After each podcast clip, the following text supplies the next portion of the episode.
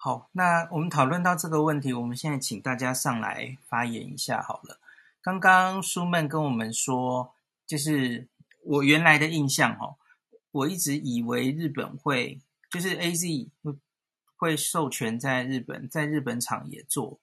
然后你是跟我说破局了，是不是？AZ 是破局了。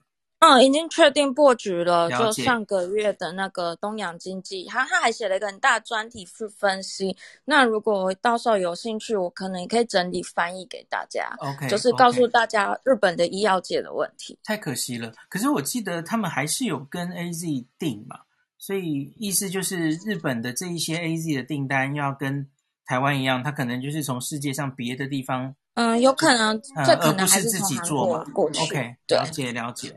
我不知道破局了，真可惜。那叶斌，你怎么看这件事？这件事已经烧了几天了，对不对？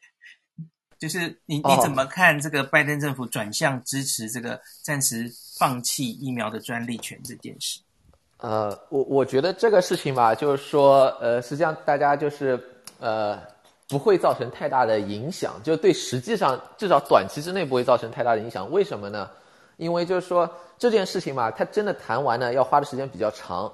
呃，因为这不是美美国说我我自己不认了就不认了一回事情，因为就真的就这个事情要实施，你要 WTO 所有的成员都同意，嗯、他在 WTO 里面对对，然后 WTO 下一次会议是什么时候？正式会议啊。是六月份，你就可以想这个时间就过去了而且六月份你之后还要协议是吧？这个事情不是说我放弃了然后就完了，他还要协议，比如说你要给药厂什么样的一个补助是吧？因为你这个最后不是说我我这个事情就不是就像那个英语里面有个说法叫 drop the mic 是吧？我我把麦克风一扔，我人就走了，这个不是这么一回事情是吧？OK OK，这这个这个你你得商议出来你到底怎么做的？比如说他说那个新冠疫苗那专利那什么样新冠什么样的算新冠疫苗专利？比如说 mRNA 疫苗的话，它有 mRNA 技术是吧？你那个技术算不算？还是你就是光是这几个疫苗的算不算？你包括还有比如说腺病毒疫苗，它腺病毒的载体的技术，然后它具体疫苗的技术，还有它生产里面的技术，哪一些你算在说我现在暂时不执行这个专利保护是吧？这个都要去商议，然后给药厂什么样的补助？而且呢，你真的要 WTO 所有国家都同意？现在德国已经放出风来说我不同意是吧？对对对。所以所以。他他只要有一个国家不同意，那这个就可以继续谈下去。这从那个执行本身上面的时间要花的时间可能比较长。另外一个呢，就是还有比较现实，就是说现在我们的问题就是说，这个本身它那个专利开放的目的什么呢？希望增加产量。但是我们增加产量的这个呃，就是说一个限速步骤是不是在这个专利保护上面？啊，uh, 这个实际上是不是的。Yeah, yeah. 对，因为因为就像就像刚才这位朋友说的，就是说呃。谁能做是吧？你要多久才能做会？呃，学会做是吧？这个都要花时间。他那个.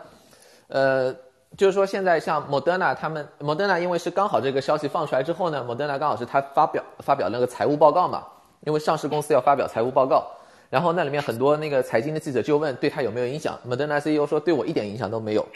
为什么？因为因为现在全世界能生产 mRNA 疫苗的厂家都在生产了你现在可以去开放，但你找不到下一家来帮你做。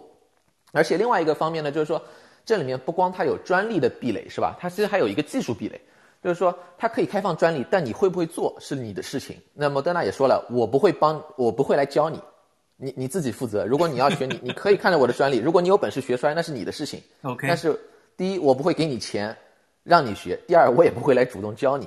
OK。可以想象一下，这个要花的时间很长，因为，呃。像 BioNTech，它一直在做那个 mRNA 疫苗嘛，就是辉瑞那个疫苗的。最开始 BioNTech 做的，但他们一开始的时候，他们就是 BioNTech 做了那么多年，他们最后发现就是做一个新冠的一批一个 batch，它要一百二十天才能做出一个 batch。那辉瑞是有很强的它的一个长期大规模生产经验，而且辉瑞也很有钱嘛，他就什么东西都给你 parallel 做，就是平行做，这样把那个速度加快嘛，最后可能加快到。把它时间缩短到三十天到六十天这样一个，它能做出一个 batch，但是这是人家 figure 了那么久才学会的，是吧？这个东西首先它是大量的资金投入，然后它大量的它一个生产经验下面完善出来的。如果你让一个新的公司去，你从头去 figure out，那它可能连那个一百二十天做出一个 batch 都都不行，是吧？OK。所以呢，等到你现在去做的，真真的就是比较困难，而且现在大家原材料也都非常紧张嘛，就做这些东西。呃，实际上大家都因为一说这个呢，大家第一反应都是 mRNA 疫苗是不是大家都可以做了？因为这个是现在比较 hot topic，大家都觉得做腺病毒好像就比较容易.是吧？但实际上都不容易。如果你真的要从头开始去学去做，那那些已经有技术的其实也都在做是吧？都在合作的帮他们做这些东西。所以呢，就是从短期呢没有影响，但是大家另外一个很多就是制药界反对的原因呢，是一个从长期角度考虑，就是说，那我们现在差不多把药做出来了，你突然把我们专利拿走了。对于这一次可能影响不大，因为这个都是那个就是生物制剂，它制作比较麻烦嘛。但如果是小分子的化学药，比如说以前那个治疗流感的达菲，呃，我记得好像是零九年的时候是有过很多地方是强制授权了，相当于把那个达菲的专利给暂停保护了嘛。那这个就相对容易做一些。那对于制药界的一个考虑就是说，我是不是做出什么东西来以后，你稍微说有个什么危机，就把我的专利全都拿走了？那我还为什么要去做这件事情呢？OK，就是说如果下一次碰到一个 pandemic。还有没有动力，人家去做这个研发，这个是需要考虑的，是吧？这是一个长久的影响。就是说你，你你你随时可以说我我不认就不认了，那他为什么还要再去做这样的一个研发呢？特别是要考虑，可能那个第一家、第二家企业他研发的时候还有一点点的时间优势，能够赚到钱。那么第三家、第四家愿不愿意去研发？因为我们要看到像这个，像那个呃，COVID-19 的 vaccine 就新冠疫苗的话，也是这样。你第一家、第二家，比如说那个，呃，辉瑞、Moderna 做出来的时候，他们好像签了很多订单，是吧？等到那个 Johnson Johnson、AstraZeneca 的时候，它其实就已经那个收益就已经比较低了。但是我们看一个总体的，就是我们需求量和它实际能生产量，我们不能只靠一家两家，我们去需要第三家、第四家，甚至第五家、第六家去做。没错。那么如果我们就是你人家生产到一半，你说我专利取消了，那么更加不会有公司说他他可能就是我必须非常确定我是第一家或第二家。我才愿意去投入这个研发，是吧？你像强生，他最后他明确知道自己不会是第一家、第二家，但他还是愿意把自己的技术拿出来去做这件事情。如果我们长期以往就一直说，就是你我动不动就一个说现在是紧急情况，你的专利不算，那么很可能下一次如果有一家公司处在强生的位置上，他就说那我就不做了呗，yeah, 是吧？我我就没有必要去做。那么到时候我们实际上到时候会受的限制什么？如果第一家、第二家，我们这次运气比较好，因为第一家、第二家做出来了。那下一次万一第二第一家第二家做失败的情况下，呀，对，那这时候我们又要从头开始，又要有一家公司说，哎，那我现在看到我能是第一家了，那我再去做，这个时间呢，花的时间就非常长了，是吧.所以呢，就是制药行业呢是从这个角度去反对。当然这一次呢，实际上对于这个新冠疫情呢，可能问题不是很大，但是说如果最后确实是这样谈成了，而且这些协议呢，可能以后也就会成一个惯例，是吧？因为第一次，我们现在这一次谈呢，可能需要时间比较长，但以后可能大家会考虑，因为有这一次的先例了，万一真的谈成了，以后大家都直接按照这个，是吧？就就照着照着做就行了。大家就说，那我们以前签的是这么协议，下一次如果一个紧急的公共卫生事件，我们就干脆按照这个做，也不用再再详细谈了。那那制药业可能会有这样的考虑，所以他是非常反对这样把一个就是专利去给那个就是暂停保护的一个情况。呃，这个是我我我的一点看法。哎，所以叶斌，就你的了解，因为这里我其实不太了解，就是 mRNA 疫苗还有腺病毒载体，它技术上是非常有门槛的，是吗？特别、呃、是不是？特别是 mRNA，嗯，对，mRNA 技术上特别有门门槛。呃，这里面有一个原因呢，就是 mRNA 疫苗呢，毕竟是现在是第一次大规模的做，就是我们很多原先的那个制药业生产的东西啊，它不是为了 mRNA 疫苗去做的。这个东西就就比如说 mRNA 疫苗，它涉及到很多那个脂质，就是纳米脂质，你要把那个 mRNA 裹到那个纳米脂质颗粒里面，而且你这个包裹要做的一个是要要要均衡，你不能这个裹多一点，那个裹少一点，是吧？这肯定不行，你你要那个大小最后做出来都是一样。这个呢，因为纳米颗粒这样的东西呢，以前在制药行业里面用的不是很多，没有这么大规模做，所以它这个技术呢，其实是非常有挑战的。这也是为什么就辉瑞他们花了很大的力气，才能这么大规模的生产。呃，腺病毒其实也是一样，你你真的要有这个能力做。你像那个印度的血清研究所，这是 AstraZeneca，首先它 AstraZeneca 会是吧？应该是牛津大学先先做出来，然后 AstraZeneca 它有那个大规模生产的经验，它学会了这件事情，然后再去教印度的血清研究所，去把它让让血清研究所也就明白这个事情，它是一个主动的技术的转让。实际上，任何药物啊，它主动技术转让可能都要几个月才能那个就是。被转让的那一方，我学会了，我我才能大规模生产，是吧？如果你是现在这种，如果你你是强制一个专利那个开放的话，那那些药企肯定就不会主动来帮你做这件事情了，因为 因为你你自己去 figure out 吧，你你如果觉得你看着我的专利能够学会，那你就自己去看，你自己去学，那样的话，他花的时间会更长。这里我可以稍微补充一个，因为我我虽然对疫苗本身那个基础的疫苗学不是非常了解哈，可是在我的感染科的领域，有一个药，我觉得有一点类似这个状况。我们有一个抗霉菌药哈，叫做 Ambisome，就 Liposomal Ambisome，它是一个如同这一次的 mRNA 疫苗哈，它是外面有一个脂质的包覆体。那这种其实它是一个非常特别的一种制成，那它要做成一个脂质包覆在外面，这个药物的外面，它要做的颗粒吼，就是大家的那个 nanometer，大概大小都差不多均等，不能 variation 太大。那这样子的技术是它的自己的商业机密，它它 patent 即使过期，它当然也不会告诉你。所以因此这个药吼。它虽然已经专利权早过了，可是各地吼，世界各地想去做这个 a m b i s o n 这个药，那可是大家做出来后，很明显那个品质都，不管是副作用就比原厂药严重，或是效力就没有原厂药好，所以它是非常有技术门槛的。所以它虽然专利权已经过了，哦，那个原厂药还是卖的蛮贵的，因为它真的是原厂药品质最好，所以。我就会有点担心，mRNA 疫苗会不会其实也是这样？即使你专利权开放，那有人这个一样画葫芦把它做出来，可是问题是你的品质可能就没有原本的这个疫苗好。那更惨的是，这种等于就是放弃专利权之后，这些学名药它通常不会再去做大型临床试验的。在学名药的时候，大概都是这样哦，因为你做出来，然后证明你比原来的这个。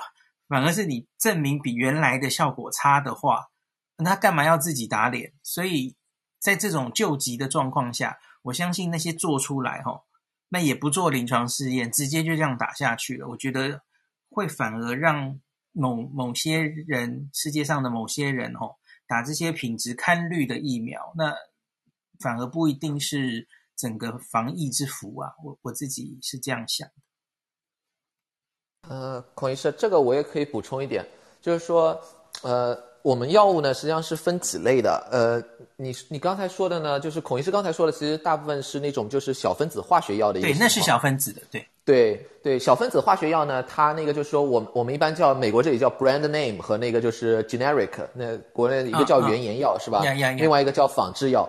呃，小分子药物呢，因为它是化学合成，比如说阿司匹林这样的是吧？你只要那个，你真的看了专利，你把那个就是合成的合成的，对对，化学式，你你你会了，那个做起来是比较容易的。而而且呢，这个这个相对比较容易。那很多印度我们的那个仿制药都是印度做的嘛，对对，他们也确实就有能力很快就做出来。然后做出来之后呢，它也比较简单。为什么？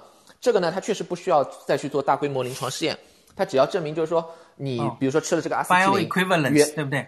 嗯，对，bioequivalence 就是说，比如说你在人体里面待多，呃，能能分布多久，然后分布的高峰是多少，嗯嗯、低峰是多少，对对，这个这个一样就行了。而且实际上就是我们一般认为啊，你只要是跟原研药是百分之八十到百分之一百二十，就是说实际上你差个百分之二十。就让你上市了哈。对对，就让你上市了。所以它那个很容易，但是呢，疫苗不一样，疫苗属于什么呢？是我们叫 biologic，就是生物制剂。生物制剂。因为你这些这些都是它有一个很复杂的化学结构嘛。你像疫苗，它那个也是一个就是。那么多碱基是吧？如果是 mRNA 疫苗的话，是吧？如果是那个呃腺病毒疫苗，那是一个病毒载体里面加了一段，所以呢，这个东西它涉及到就是你在一个细胞里面培养啊什么的这些东西呢，它那个产功产产量的功能的要求特别高。就是化学小分子药呢，你只要是化学分子是一样，我们就认为是完全一样的。这这本来也就这么回事。啊，叶斌好像接电话，好，OK，哦，没有，我刚才关掉了，那个就是。氯化钠那个情况是吧？那你只要是只要是氯化钠，那就是氯化钠，对，水就化学式，H2O 那就是 H2O，嗯，你就不用担心了。但是你这个生物制剂呢，你如果不同公司做出来呢，是很难是完全一样的。了解。所以呢，这个一般来说呢，就是说，而且生物制剂的仿制药呢，现在还非常少。我们叫那个 biosimilar，就生物类似药。这类药呢，就是说大家的那个 regulatory，就是呃，怎么样确认这个东西是安全的？怎么样跟原来是等价的？现在不同的那个机构、不同的国家，它的想法也不一样。一般来说呢，你都要重新做一个相对大一点的那个临床试验.是吧？证明你这个和人家一样是有效的。这个是就一般来说目前的一个情况。但是在紧急状态下，而且这个也是各个国家不一样嘛，你可能印度的想法跟美国的想法不一样，是吧？法规都不一样，所以呢，不同地方可能会非常不一样。呃，实际上啊，就这么说吧，因为这个专利保护呢，都是相对于是你在国内的，你完全可以说，你只要那个美国有专利保护的话，你哪怕印度不想认，你是完全可以，你只要东西不要卖到美国来，那美国政府管不了你是吧？你你可以去尝试去做，但是你做出来之后，你印度政府打算什么样的标准让它上市，是吧？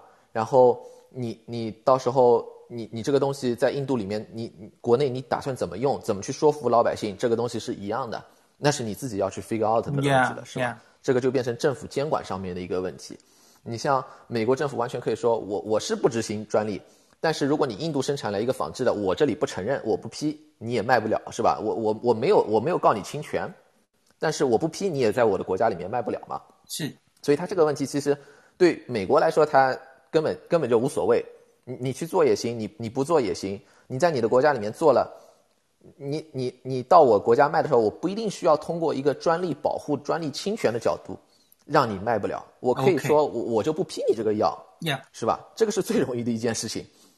所以呢，难怪就是说，难怪有人解读拜登这其实是一个政治动作，但其实并不是真的是要是为了整个防疫的大局做的动作。是的，是的，因为因为就是大家有很大的压力。实际上，印度和南非他们很早去年就提出来了，就，提案了就说这个是因为你们、嗯、对对提案提案，他们主要的目的就是说，我们为什么打不到疫苗啊？是因为你们不让我们做。OK，但其实呢，你们完全可以去尝试做，是吧？你们做出来是你的事情。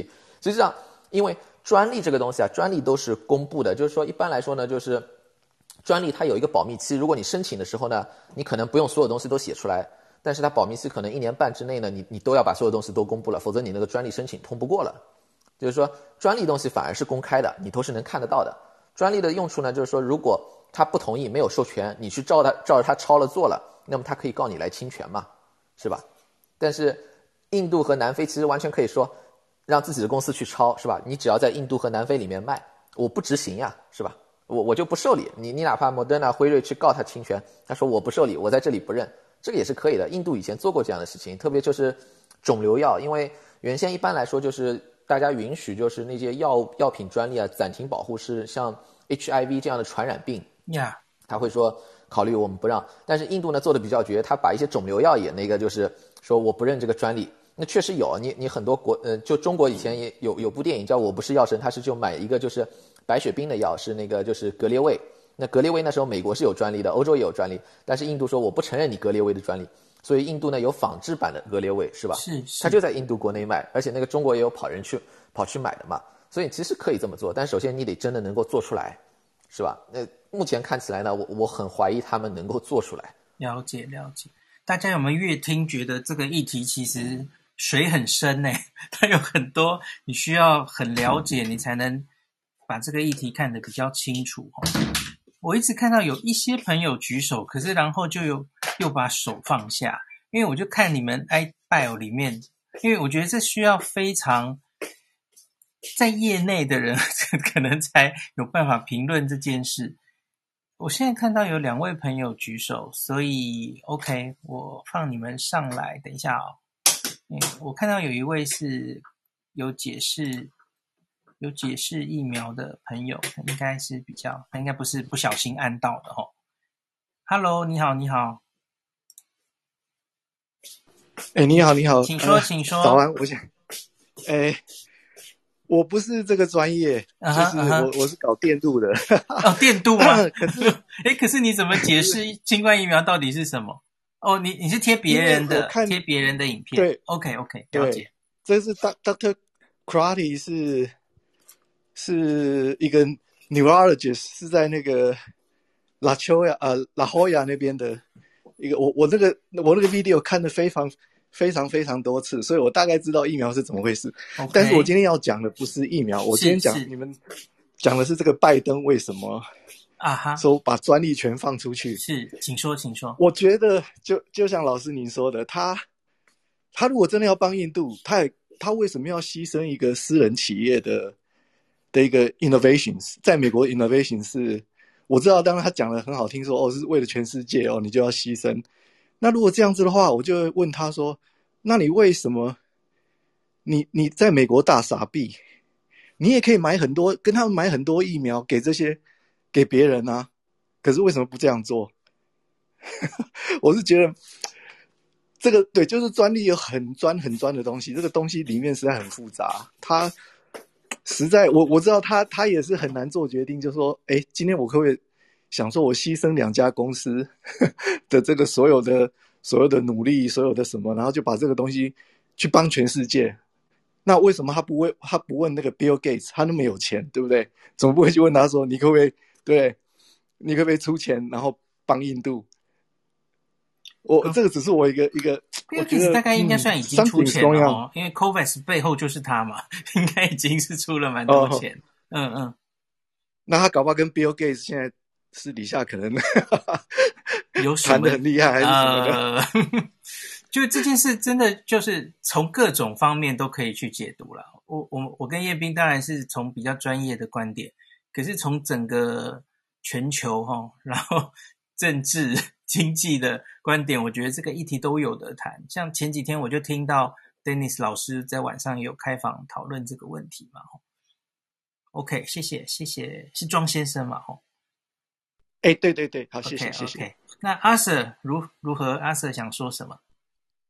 嗨，你们好，嗯，我也不是医学领域的专业人士，没问题。但是呢，这个、这个题这个题目不只是医学。嗯那对您说，您说刚刚才那个最后一点说的特别好，我就想就这个呢进行一些回应，呃，就是这个疫情呢，首先它的发生还有传播到如今这个地步，我想呢，这不仅仅只是一个医学传染事件。它首先就是一个涉及到社会管理、政治、经济，呃各个方面的东西。不管是对中国、对美国，还有我现在人呢是在加拿大，因为我在加拿大这个疫情两年期间，我也做了很多的观察，然后跟美国也很近，所以我我就想从这个点呢来谈一下啊，嗯，我觉得这个疫苗事件呢。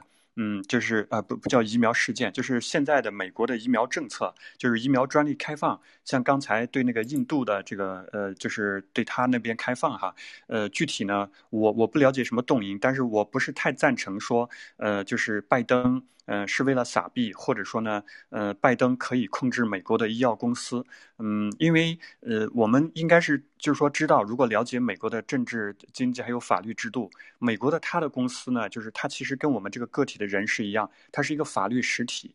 一般来说呢，你你这个政府他你是没有办法，你比如说我让你干什么你就干什么，你。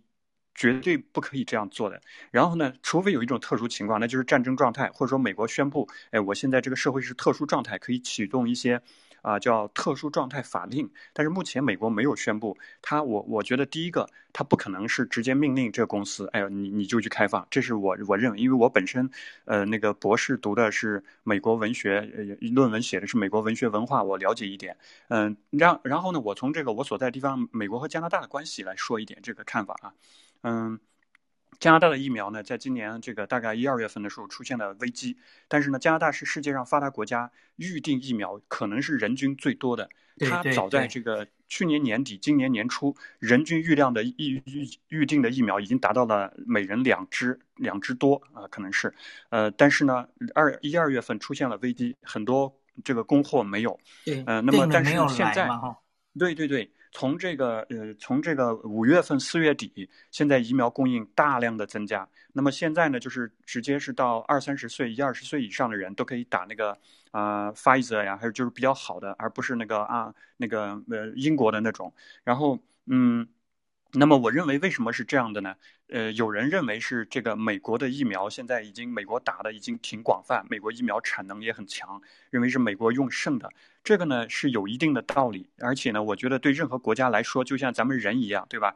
咱们要去救济别人呢，咱们首先咱们的肚皮得填饱，这个我觉得可以理解。嗯、呃，这有一定因素我认可，但是同时，嗯，我觉得其实这个。用一句套一句话来说，现在这个疫情对全世界，它就是一个有点像人类命运共同体。你至少从这个加拿大和美国，呃，因为他们的边境啊，就是我说一个数据哈，加拿大的人口现在应该是三千七八百万，但是加拿大可能有一两百万的公民在美国。当然呢，这个因为加拿大是认可双国籍的，所以这些人很有可能很多他也是美国公民。那么，针对疫情的时候，像这个英语国家，我所知道，你很多时候，除非特殊状态，你是不允，你是不能够允不允许你的公民回家的。你不可以这样做，你有可能就违宪啊。大部分情况是这样。那么。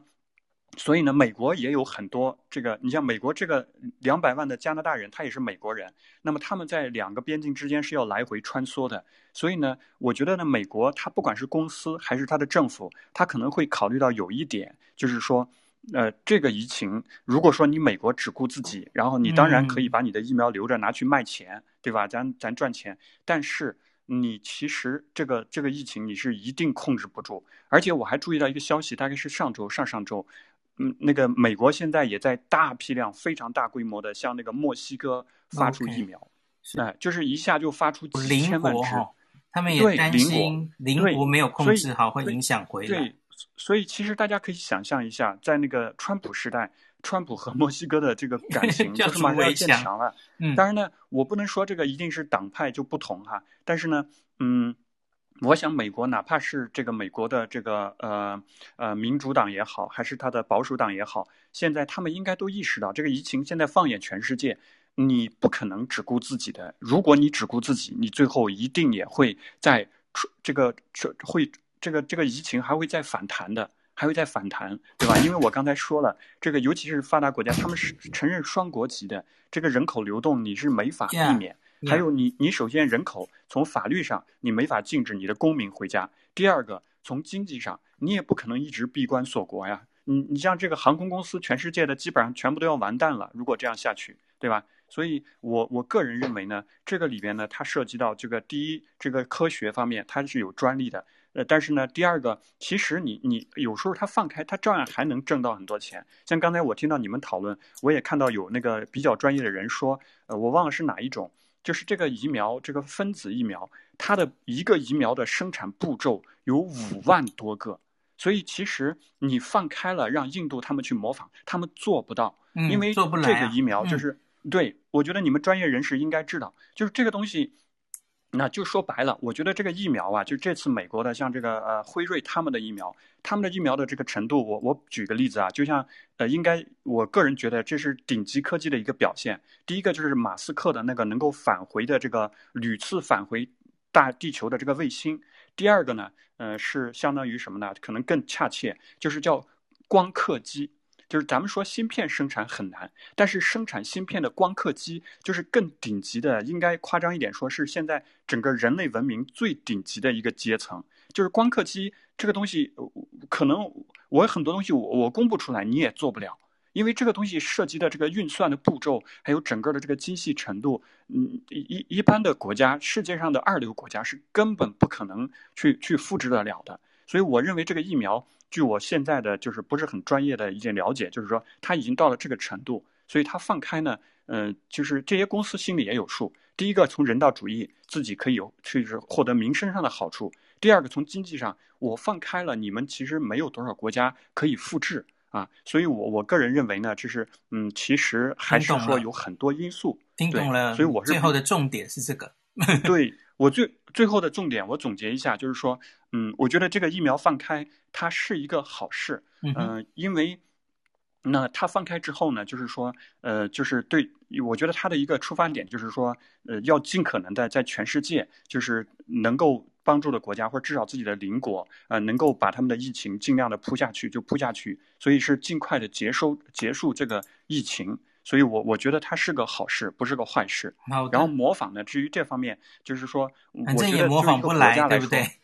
对，我就最后总结一句，就是你比如说印度，它也不可能真正的唯利是图，因为这个东西，大家作为一个国家、一个政府，多少还是要有一点后果的这个考量的。你要是真的那样大规模干这玩意儿，后续你怎么收拾啊？你比如说印度的它的这个。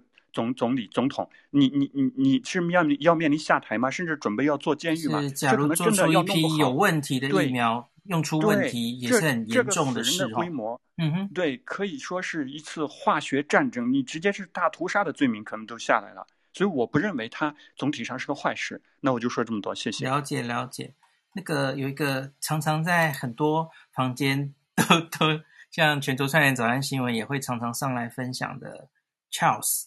那我就举手了，Hello. 就请他来讲一下，是以经济学的观点，对，对不对？对，就是呃，那个孔医师你好，呃，现在祝祝这个说那个母亲的听众，今天台湾应该快结束，今天是母亲节快乐。对对对。呀，我可能就是稍微提一下，就是可能大家刚刚还没有讲到，就是其实当初在这个啊，Moderna 跟 Pfizer，还有其实还有其他很多公司在啊，在开始研发这个疫苗的时候，其实啊，联邦政府他们其实是花很多钱在补助的。那平均每家公司大概是补助二十亿到二十亿。是神速计划嘛？哈。对，神速 Warp 对 Operation Warp，然后这个其实它是透过两种方式，一个就是说它是直接补助嘛，就是说所以说他们可以啊、就是不管是材原物料啊、材料啊，或是呃这个这个科学家等等的。另外就是说联邦政府他们 promise 就是说你一旦研发出来，我就会跟你买。所以说这个他们就叫做这个嗯公司部门的共的同盟，就是 Public Private Partnership。那这个今天啊、或许这个就是一个症结所在吧，就是因为 然后那个出钱的人觉得说，我当初出钱让你做这些东西，那这个啊，那可是那那做出来的成果，那当然我也有一呃分一杯可以分一杯羹嘛。那在国内当然是没问题，可是就是就药厂来觉得说，这个这个在即使说他当初的呃拿到的是那这些固然是呃联邦政府出钱的，可是他的呃这个嗯这个劳动果实是是他们呃研发出来，因为不是所有的公司都研最后都研发出来。那我也同意，就是刚才就是啊、不管是啊龚医师或是叶斌说的，就是说啊、这个即使说他这个 pattern 呃释放出来，它门槛这么高了，其实其他国家也不见得能够。啊、呃，能够啊、呃，能够能够就是这个一样化葫芦这样子。那如果今天我们我们的这个啊、呃、目标就是说尽快的让全世界这个许多国家能够赶快拿到这个疫苗的话，我是就像大家可能就是有点呃这个赞成的，就是说可能直接呃提高出口和产能。我想这个或许是最直接的帮助方式吧。嗯，那我先直接思考也是这样，然后。我我小小补充一个，我记得叶斌之前也有讲过，我我也有看到，就是辉瑞其实没有收赞助的钱，他有收订单，可是辉瑞财大气粗，大家知道吗？他没有收资源的钱，那他他好像还有出来讲过这件事，所以其他其他家大概都有在就是经研发的经费是有收了哈，叶斌我没有记错吧？呃，是的，是的，没错，就是。呃，辉瑞其实是和 BioNTech 合作，那 BioNTech 呢收过呃 EU 的钱，因为 BioNTech 是个小公司嘛。那辉瑞他那时候为什么没收呢？是因为辉瑞它实际上这几年呢，它经历一个转型，就是说它的自己的研发呢一直做的不是很好，所以呢，它的 CEO 也是新上任的，他非常希望通过一个成功的疫苗研发来就鼓舞士气嘛，就是说我辉瑞也是能做研发的，我能做出很好的研发，他是这个角度考虑。另外呢，你你收人家的钱嘛，拿人家的钱呢手就短了，是吧？你就要听人家怎么做。你像莫德纳收了美国政府的钱，最后他临床试验做着做着，美国政府发现一个问题，哎，你少数族裔里面不多啊，然后他就说，那你给我现在专门去招募少数族裔的人做这个实验。那么这样一来呢，莫德纳当然很反对，因为你现在突然让我再去多改变我的招募计划，我的时间就延长了嘛。但是你拿人家钱，你也没办法呀，只只能就照人家做。那辉瑞就比较自由，辉瑞做一件什么事情啊？你现在要少数族裔啊，那可以啊，我多招一点人，因为。大家实验本来设计都是三万人嘛，辉瑞干说，那我再多招一万四千人，我做个四万四千人的是吧？因为他有钱，而且他有这个自由度，所以呢，这个是对辉瑞他那个时候他没有拿钱的好处。但最后呢，就是因为美国政府的采购最后都从那个就是神速计划那个来了嘛，所以呢，到最后采购的时候你你是拿那个钱了。但采购这个东西你不走那个渠道，你你最后政府付钱总是反正最后联邦政府买嘛，就不再是那个就研发的时候做一个资助的一个情况。哦，对，我们又了解到好多秘辛。对，就是我，就我刚刚讲，刚刚叶斌说的没错，就是呃，其实他们当初就是他承诺呃，one point 呃，about two billion，在二十亿的钱要买呃，one hundred 大概一亿支疫苗，那就是他已经在，就是他承诺购买，他的确是没有呃，没有接受这个研研发的这个经费，可是他有。啊，那这这当然最后就是 政府，美国政府也是花钱，所以这个就是说钱在里面就谈钱就伤感情，就好像就扯不清这样子。OK，有最后一位我怎么样都拉不上来，就是房间的老问题哦，看你出去再进来看可不可以有机会上来。那其他好像没有再有举手的人了，因为这个议题真的比较困难，可能大家也不太能举手。OK，好吧，那好，我又看到你了，可是我还是拉不起来，不好意思呢。好吧，这是这是这个常常有这样的 bug，真是不好意思。假如你你想要很真的很想要发表意见哈，可以私讯我的 IG，告诉我你想说什么，我可以在明后天的 podcast 再跟大家报告，或是我再去找什么资料这样子。好，那今天好像差不多了哈。在美国的大家应该正要开始过母亲节了哈，我们台湾差不多也晚了哈，已经十一点半了。那就这样，今天就到这里喽。我明天晚上的固定的开房是九点，我其实还没有想清楚要 讲什么，因为因为其实最近已经每天都在讲了哦，哎，讲什么好啊？叶斌，你觉得讲什么好？因为晚上九点讲印度吗？哦，我我关注的可能都是美国这里比较多，我不知道台湾那边现在疫情怎么样了，嗯、可可能你讲的还是比较多那些吧。因为我又觉得，假如明天这个时间就只讲台湾，因为我我现在其实每天都在讲台湾的。那假如明天，嗯、同步到 YT 的这一集，吼，是把台湾的这一整个礼拜整理一下，好像也可以啦。这是这是我偷懒的话可以做的方法。那不然的话，就是要再想一个新题目这样子，呃。就比方说，我觉得另外一个也很重要的题目是 WHO 通过国药跟科兴嘛，吼，这个其实大家也都蛮关心的，对对，全世界也很重要。好，没关系，我明天想想 再说。嗯，孔医师，好像时间也还没到，因为因为科兴好像说是下礼拜公布嘛，也不知道是星期几。科科科兴还没有，但是因为科兴和那个就是国药审批的，他那个 W。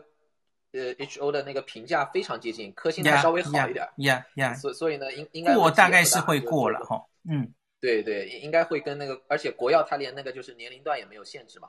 它虽然说那个老年人里面他不是信心不是很足，comorbidity 它信心不是很足，但最后也没有限制。呀，所以呢，就是最最后的推荐应该都是会差不多的。嗯，所以要不是明天讲，不然就是下礼拜也是得讲。好，我自己想想看什么时候讲这样。诶，舒曼，你要说什么？对，我还有另外一个题目，可能是可以讲日本疫情啊，如何如何？哦，不是，因为我有就是呃，刚好上也是上个礼拜有就是看到一则新闻说，辉瑞的那个执行长出来表示，uh. 如果说要达到最最最完整保护力，他是建议就是，对要打第三剂，在一年内。Uh 有，我有看到这个新闻。嗯、对，就想说孔医师有什么想法？因为后来那个莫德纳也出来说，他们也是这样建议。我觉得那个应该叫做什么呢？因为他他现在已经做了针对南非变种病毒的新一代疫苗嘛，哈。那他们是是，而且甚至是说打了那个好像就有交叉保护力，对原本的病毒株也有保护力。那所以意思就是，大家都应该要打这个第三剂，对南非变种病毒，甚至以后还会出现的，可能都比较可以预防，这个意思吧？哦，可是叶斌这件事应该还没有完全确定，嗯，对不对？这个没有，这个其实呢，我觉得他们这里呢就有药厂一个宣传的作用。对，我也觉得，先先这是在卖疫苗嘛，先把先把这件事情说了，是吧？因为现在变种出来的挺多，他干脆就先把这件事情说了。就说我们有这个东西，大家做好准备，然后顺便呢也就给政府一点压力，就是说，呃，我现在老百姓都知道我有这个了，肯定有人有人很担心啊，这这种东西两个反应是吧？老百姓听了，一些人呢就觉得你在搞笑，我刚打完两针，你让我打第三针，我我我真后悔死了是吧？另外一些人呢就是比较担心，他说那我什么时候能打到第三针？赶紧去打是吧？他有这样一个就是舆论压力之后呢，可能就政府会把这个比较早的，就是他他要经常考虑，就是说什么时候我们要考虑审批这个第三针。因为他不审批过那个东西是没法用的，是吧？但是呢，这里面就有很多变数，比如说那个南非突变株在美国很少啊，是吧？人说有这个必要吗？很可能没有这个必要，至少目前没这个必要，是吧？那以后如果真的有有了那个突变或者疫情一直不消退，那那么可能早晚是这么回事情。但现在呢，只不过是一个宣宣传这这么一个做法，因为莫德纳也刚发表嘛，就是说他那个就是。早期临床试验看来，那个就是第三针的效果还挺好的，就是说免疫反应保护挺充足的。所以呢，这些这些都是更多的是一个宣传，因为最后真的你你要打，它是那个就是相当于是 FDA、CDC 在美国的话，那在英国呃在欧洲的话要 EMA 或者在英国它有自己的药监机构，包括台湾、日本都是一样的，你要当地觉得要打那才行是吧？不是说他药企说，我觉得大家应该什么半年去打，那要否则的话那那太容易了，他可能就是说三个月你再去打一针，他又卖你一针是吧？这个这个就太狠了，这个实际上就是暂暂时来看呢，就是说它更多的是一个预计。当然，另外一方面也也可以看作一个好消息，就是什么呢？如果真的有需要，就证明他们有这个准备，是吧？Yeah, 不用就是说真真的有需要了那个人家人家说我一年之后才能做出来，这这个那那种情况也是比较惨的。就是说他现在有有如如果需要的话，他确实可以很快就给大家使用。首先要厘清的应该还是现在打两剂之后，到底它可以持续多久？然后它对未来或是现在已经现存的。这些变种病毒到底可不可以维持足够的防护力？假如我刚刚提的问题是否定的，那才是第三针要出场的时候。所以这个都还没有答案，所以我觉得应该还再看一下吧。吼，因为哎，林林医师，呃，如何如 何稍微讲一下？对我那个那个 Doctor Crotty 就是这个这个 La Jolla 这个这个这个 lab 他们做的，他说。他说是 up to eight months，现在他们发现是大概八个月，他们知道的。但但是因为这个东西是要我们时间到了那个时候，但是他们以他们现在来看，就是 projection 啊，等于说，因为你会看到有点这种呃 downtrend slope，就是说，因为就看那个斜率多少，就是说 over time 你的那个你的这个 antibody 的那个数量一定会减少，然后他们只是用这个。这个这个 slope 去 extrapolate 就说大概多久，所以他们现在 predict 是八个月。哎，我先确定一下，他你说的这个斜率这个东西是从自然感染来预估的吗？没有，这个他他都有，他都有资料。他他做了三种不同的做法，一种是你没得你没得过 COVID nineteen，然后你打疫苗，嗯哼，然后加上你得了 COVID nineteen，你再打疫苗，嗯。这个这个 slope 不大一样，答案应该不一样。嗯，对，他说那个嗯，自己产生就是你得得了 COVID 之后再打的，嗯、其实那个防御率比只打疫苗的高。那一定是的。嗯，对。然后自意思就是说，自然防御就是你如果自得了 COVID 之后，你也有你也有 antibody，你有有 antibody，可是嗯，你的 antibody 他们发现说人人跟人之间差很多，有的人不错，嗯、有的人很差，嗯、所以为什么？他就是说，他还是建议说你，你你就算你得了之后，你觉得你有免疫，可是他还是建议你还要再打。我知道这个，就是我们跟叶明讨论过很多次，就是哦，OK OK，得了之后还是可以打。可是你刚刚说 up to 八个月，这是数据模型推的哦。那我只知道现在辉瑞跟莫德纳已经至少都追踪六个月了哦。莫德纳好像还是两百多天吧。那莫德纳有测到综合抗体还是非常高，然后辉瑞是。那个保护力还是有九十一 percent 哦，他们都已经做到至少可以维持六个月，而且好像没有看到怎么消退了哦。呃，所以那个模型我觉得应该也是至少八个月吧，而不是说大概只有八个月，对不对？对，应该是至少了哈。OK，他他的意思是说，比如说你打的时候是 ninety five percent，嗯哼，然后你可能六个月之后你剩 ninety one，OK。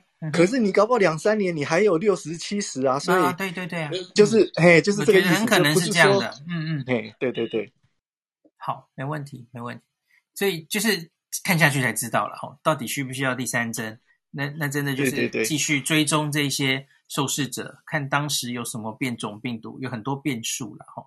那每一个疫苗，我觉得可能答案也不一样，要不同平台。呃，它对变种病毒效果可能不一样，它自己持续的效力长短其实都可能不一样哦。那这真的就只能继续看下去了哦。好，今天好晚了，谢谢大家今天还还算很热烈的 参与讨论。那我我再想一想，我再跟大家说明天的题目好了。好，那就明天晚上九点见。好，大家拜拜。诶，有一个 Sky Tower 上来。我刚刚看到你最后举手，我想看还还可不可以拉人上来？如何如何？你想说什么？嗯，我没有听到声音，大家有听到吗？没有，没有。好吧？没有，没有。他的麦好像坏了，好吧，没关系，那我们就关房吧。大家晚安喽。晚安，拜拜，拜。